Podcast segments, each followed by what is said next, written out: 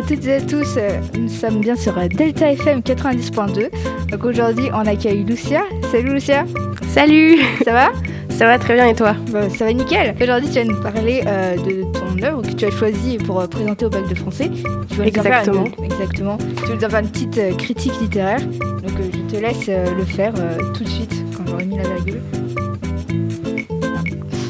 Alors, je vais vous présenter euh, un roman qui s'appelle Demian, euh, aussi euh, sous-titré Histoire de la jeunesse d'Émile Sinclair.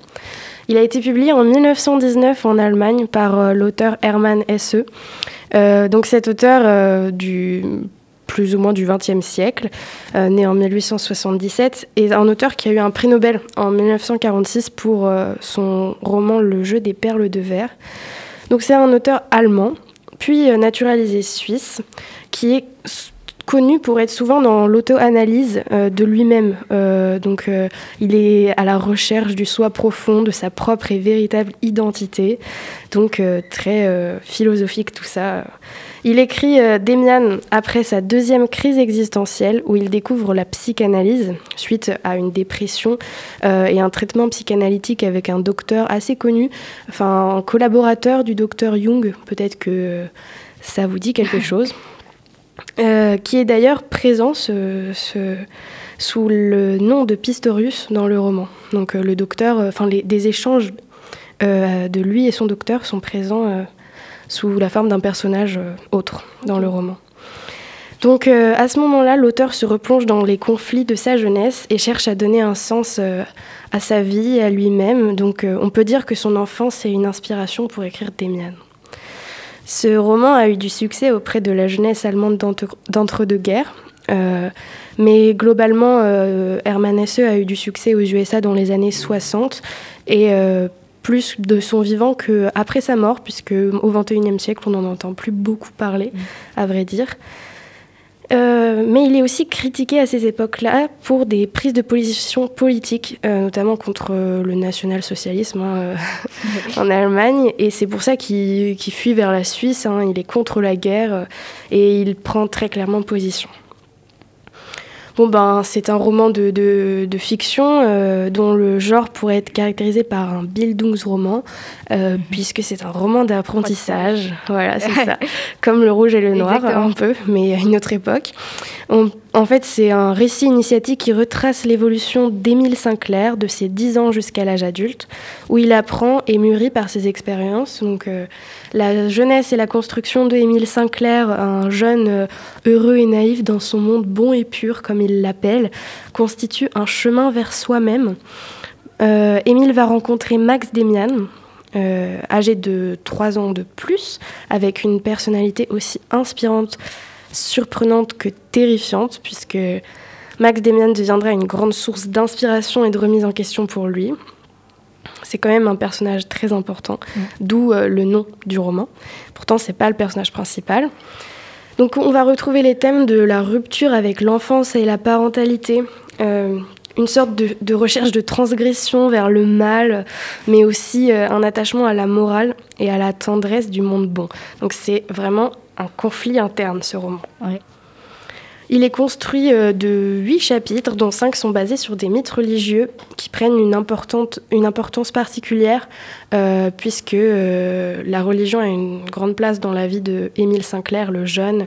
C'est une famille catholique mais beaucoup de mythes religieux qu'il apprend à l'école vont être remis en question par Max Demian et ça va un peu le perturber euh, dans son éducation chrétienne.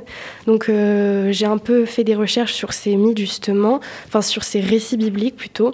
Donc par exemple on a Cain et le larron, Cain et Abel et Cain ou les deux larrons, c'est deux, récits qui existent dans le roman. Et à chaque fois ça représente en fait la, bonne personne et enfin le bien et le mal. Cain et Abel, par exemple, c'est euh, un Cain va tuer son frère, donc il est complètement considéré comme le mal, ou les deux larrons, c'est ceux qui sont euh, crucifiés à côté de Jésus-Christ dans la, dans la Bible, et en fait, euh, ben, l'un va être, va reprocher à Jésus où est-ce qu'il en est, et l'autre, au contraire, va lui dire c'est pas grave, on va aller ensemble au paradis. Bref, vraiment, c'est complètement opposé. Et le but de ce roman, c'est aussi de remettre en question cette enfin cet extrême en fait de noir ou de blanc et justement d'apporter des nuances. Pour vous parler de mes impressions sur ben, les passages importants et sur cette lecture, j'ai envie de vous faire quelques citations. Déjà, les propos liminaires de, de SE au tout début, juste avant qu'il commence, c'est Je ne voulais qu'essayer de vivre ce qui voulait spontanément sortir de moi. Donc euh, j'aime bien cette phrase parce qu'elle montre euh, le conflit interne de, de l'auteur euh, qu'il transmet dans, dans, son personnage Émile Sinclair, donc entre ses désirs qui sont restreints par la morale, on va dire. Et puis dans l'introduction, il y a aussi un autre truc qui dit que la vie de chaque homme est un chemin vers soi-même, l'essai d'un chemin, l'esquisse d'un sentier, et que en fait, ben la quête d'identité, elle est perpétuelle, même si on dit que les adolescents euh, sont en charge d'identité, en fait, euh, toute la vie, on, se questionne. Voilà, voilà. Euh, les personnages aussi qui m'ont marqué, ben évidemment, c'est Demian parce que a une, enfin c'est, une figure hyper mystérieuse qui remet en question tes principes, quoi. Mais il y a aussi euh, Émile évidemment, et il y a aussi euh, d'autres guides qui, qui vont euh, servir un peu de mentor à Émile Sinclair et qui sont intéressants, bah, justement comme Pistorius, qui est un peu l'incarnation de son docteur à Hermann Hesse et plein d'autres.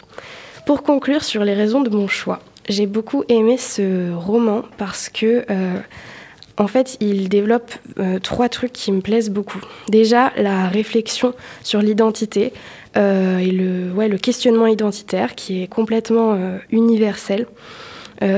chacun se demande qui il est, quel est le sens de son existence tout au long de sa vie. Du coup, ça m'a parlé. Voilà. la deuxième chose, c'est qu'il remet en question des valeurs morales qui nous ont été inculqués par nos parents. Et du coup, c'est, je trouve que c'est intéressant parce que j'arrive à un âge où aussi mes opinions peuvent se confronter à celles qu'on m'a suggérées pendant l'enfance. Et donc, euh, l'espèce de dichotomie entre l'attraction du mal et, la volonté de rester dans le bien, euh, c'est, c'est quelque chose qui est... Euh, enfin, qui m'a intéressée. Et la dernière chose, c'est que ben, l'aspect religieux, euh, enfin l'interprétation en fait des récits euh, de la Bible qui sont dans le roman, je trouve que c'est, elles sont super intéressantes puisque euh, ça va au-delà du bien et du mal, ça, ça nuance et finalement chacun de nous porte en soi un peu des deux, une part d'ombre et de lumière, ça fait un peu yin et yang et voilà, ça m'a bien plu. Voilà. Cette conclusion était incroyable. Merci, Merci Luna. Moi j'ai une question du coup, c'est quel est ton moment préféré, euh, enfin voilà, le moment que tu as préféré euh, lire?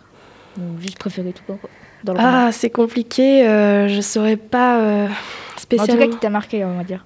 Ouais, ouais, je vois. Ben, il y a, y a, des moments où, euh, bah en fait, déjà au tout début, mm. euh, Émile Sinclair, au début, il se fait plus ou moins harceler et raqueter. Et c'est comme ça qu'il rencontre Demian. En fait, Demian va le sortir un peu de cette affaire. Et c'est comme ça que l'histoire commence. Donc pour moi, ça a été un passage marquant parce que je me suis dit quand même que. Enfin voilà, il rencontre Demian parce qu'il le sauve. Mm. Donc au-delà d'être un mentor, déjà, il le sauve, quoi. Et après, euh, il y a plein d'autres moments marquants comme. vers la fin aussi, l'arrivée de la guerre, en fait, puisque ce roman, il a été écrit euh, euh, avant que la guerre arrive, mais à la fin du roman, c'est quand même euh, expliqué un peu, enfin exprimé. Et c'est aussi marrant parce qu'il l'interprète, enfin comme vraiment un changement, une révolution du monde et tout, alors que maintenant, nous, avec le recul de quasiment, enfin de plus d'un siècle, c'est surprenant, mais en fait, ouais, ça m'a marqué aussi comment ils accueillent la guerre qui arrive. Voilà. Ok. Bah, merci beaucoup. Euh, bah, merci à toi. pour ta chronique. Enfin, ta, ta critique littéraire. Je vais mettre une virgule. Donc moi j'ai choisi euh, le livre euh, The Handmaid's Tale en, du titre original et en titre, enfin le titre français du coup c'est La Servante écarlate.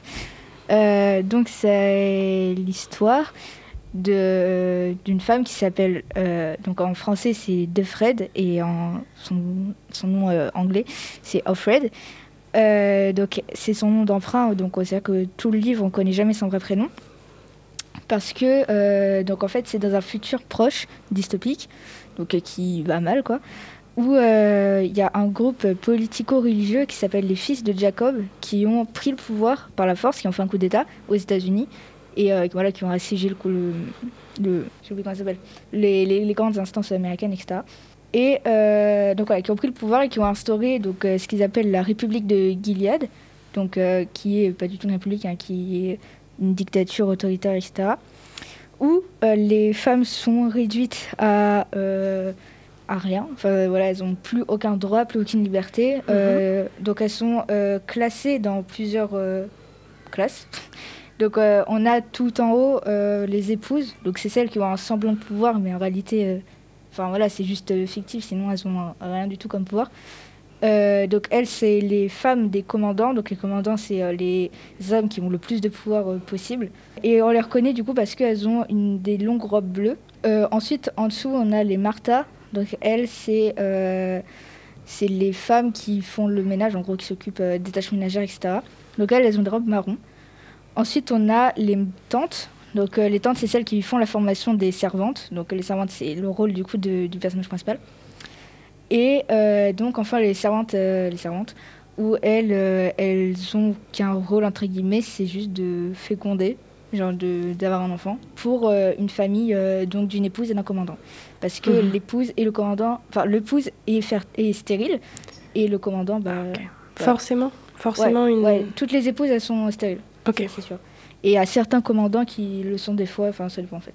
Et, euh, et, du coup voilà, donc on voit de Fred, du coup je vais le dire en français, qui est intégré dans, dans une famille, enfin si on peut appeler ça, comme ça, qui euh, s'appelle. Et en fait, oui, voilà, les prénoms des, des, servantes, donc par exemple de Fred ici, en fait, c'est euh, le nom du commandant à qui elle a attribué. Donc par exemple, de Fred, elle a attribué au commandant qui s'appelle Fred. Et en fait, du coup, c'est de Fred, c'est-à-dire qu'elle appartient à Fred. Ah. Voilà. Donc par exemple, il y a une autre fille qui s'appelle euh, De Glenn, parce que le, le, commandant, il s'appelle Glenn, quoi. Mais il y avait ça aussi avant, même. avant en France, enfin, je crois que la femme pouvait porter le nom de. Ah ouais. Je vais vérifier ça. et du coup, voilà. Et elles doivent abandonner en fait leur ancien prénom. En fait. Ok. C'est-à-dire qu'on ne sait jamais comment elle s'appelle, même si des fois il y a des euh, théories entre guillemets. Donc par exemple dans la série euh, qui a été euh, le prénom du coup de, de, Fred c'est June. On dit que c'est June et apparemment d'après Margaret Atwood du coup qui l'a écrit, elle a dit que c'était apparemment pas son vrai prénom. Du coup on ne sait toujours pas lequel c'est. Euh, et, du coup, voilà, donc, en fait, c'est un roman euh, un peu autobiographique. Enfin, pas autobiographique dans le sens où c'est euh, l'auteur qui, qui, raconte sa vie, mais la... Une histoire vraie, tu veux dire? Enfin, c'est des frères, en fait, qui racontent sa vie. C'est un journal intime, en gros. ah, ok. Et donc, voilà, du coup, on, découvre tout ça. c'est vrai que c'est un roman, du coup, qui est assez... Enfin, très, très descriptif. Il y a énormément de descriptions. Des fois inutiles, on va dire mais c'est parce que euh, si on analyse bien, vu qu'elle raconte euh, sa vie de Fred, euh, les servantes dans la Santé Écarlate, elles ont extra un peu de pouvoir, pour ne pas dire pas de pouvoir, enfin pas de droit, pas de liberté, rien du tout. Ce qui fait qu'elle bah, n'a pratiquement rien à faire de la journée, à part faire les courses hmm. et rester dans sa chambre. Et ah. une fois par mois, du coup, il y, a ce qu'on appelle la cérémonie, où euh, c'est un peu horrible, mais en fait, euh, elle va dans la chambre du commandant, je crois, avec la femme, enfin l'épouse. Et l'épouse, en gros, elle est assise sur le lit, à genoux, et euh, la, servante, elle est allongée, enfin sa tête sur les genoux. Et l'épouse tient les mains de la servante, et il y a le commandant qui vient, et qui, entre autres, la viole, quoi. Et ça, c'est une fois tous les mois, au moment où la servante est censée être la plus féconde. Ouais, voilà. Féconde, dans le but de, bah, de faire un enfant pour cette famille. Voilà. Et, et, du coup, c'est raison de ça, pourquoi euh, absolument faire des enfants, etc. C'est parce que du coup, dans ce monde dystopique, euh, le taux de fécondité, il est extrêmement bas, genre vraiment. Mais comment ça se fait qu'il y ait tant de femmes stériles aussi? Enfin, C'est dû à c'est dû aussi à une euh, crise écologique. Ok. ça ah a énormément de pollution, etc. Ce qui a fait que 80%. ouais. Mais ce qui est fou dans ce livre, c'est que c'est extrêmement réaliste, mais un truc de dingue. Ce qui fait qu'on dirait vraiment que ça peut arriver euh, n'importe quand. Quoi. Et c'est ça qui est. Ouais. mais vraiment, c'est. Mais ce qu'il faut savoir aussi, c'est que euh, l'autrice, enfin l'auteur, dans une interview, euh, elle avait dit que tous les événements qui se passent dans le livre par rapport aux femmes, ça a au moins une fois existé en vrai, dans la vraie vie. C'est-à-dire qu'aucun des événements qui s'est passé concernant les femmes. complètement inventé. Ouais, voilà. Genre, ça a forcément existé. Et c'est ça qui fait que je, que sois réaliste, je pense. C'est que c'est vraiment existé et c'est ça qui fait un peu peur. Mais bon, voilà. Ah, c'est super. Et aussi, je me. Euh, oui, j'allais te demander comment t'expliquer euh, ce, enfin comment c'était un peu, comment on pouvait croire à ce taux de fertilité, mais du coup oui, c'est cette crise écologique euh, qui, qui, fait ça. Mm. Ça me fait penser un peu à des castes en fait, ce que tu disais sur les, les femmes. Ouais. À quoi? Des castes. Ah, je connais pas. Ben, tu sais, euh, il y a même encore des pays actuellement où il y a des castes sociales, des personnes qui sont plus, enfin. J'ai pas envie de citer trop d'exemples parce que, enfin, j'en connais qu'un, mais du coup, c'est pas du tout une critique envers ce pays parce que je connais très très mal. Mais je sais qu'en Inde, euh, il y a des castes sociales avec des gens en fonction de leur richesse, enfin, en fait, de, de leur renommée sociale, tu vois. Enfin. Euh, et officiellement, tu peux pas te marier forcément. Enfin, je crois que c'est très très compliqué, voire impossible de se marier euh, avec une personne d'une caste plus faible ou enfin ah si tu es en bas avec une personne plus haute, par exemple. Enfin voilà, c'est complètement géré. Et au final, on, enfin je donne l'exemple de l'Inde, mais au fait, euh, il y a plein de pays encore où les castes elles sont pas officielles, mais je veux dire ça existe quoi. Plein de pays où tu peux pas te marier avec quelqu'un euh, de vraiment beaucoup plus riche parce que ça va pas le faire. Ouais, Ou inversement, beaucoup plus pauvre aussi. Du coup, euh, Exactement. C'est horrible. voilà. bah merci Luna, c'était super. Il va de rien. Ah oui, je voulais juste rajouter aussi. Vas-y. le moment du coup que j'avais préféré et que euh, j'aimerais parler du coup, c'est une phrase que que découvre du coup de Fred quand elle est dans sa chambre. En fait, elle est en train de découvrir sa chambre, etc. Et euh, elle regarde derrière une armoire et elle voit euh, tout en bas de l'armoire qu'il y a écrit en, une phrase en latin. Donc c'est Nolite te salopardes exterminorum. Je l'ai retenu de tête. Waouh Et du coup, ça veut dire, euh, excusez-moi pour le langage vulgaire, mais ça veut dire ne laisse pas ces salopards t'atteindre.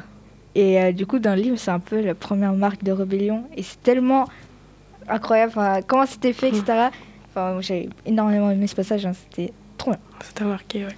C'est cool. voilà. Oh, merci. De rien.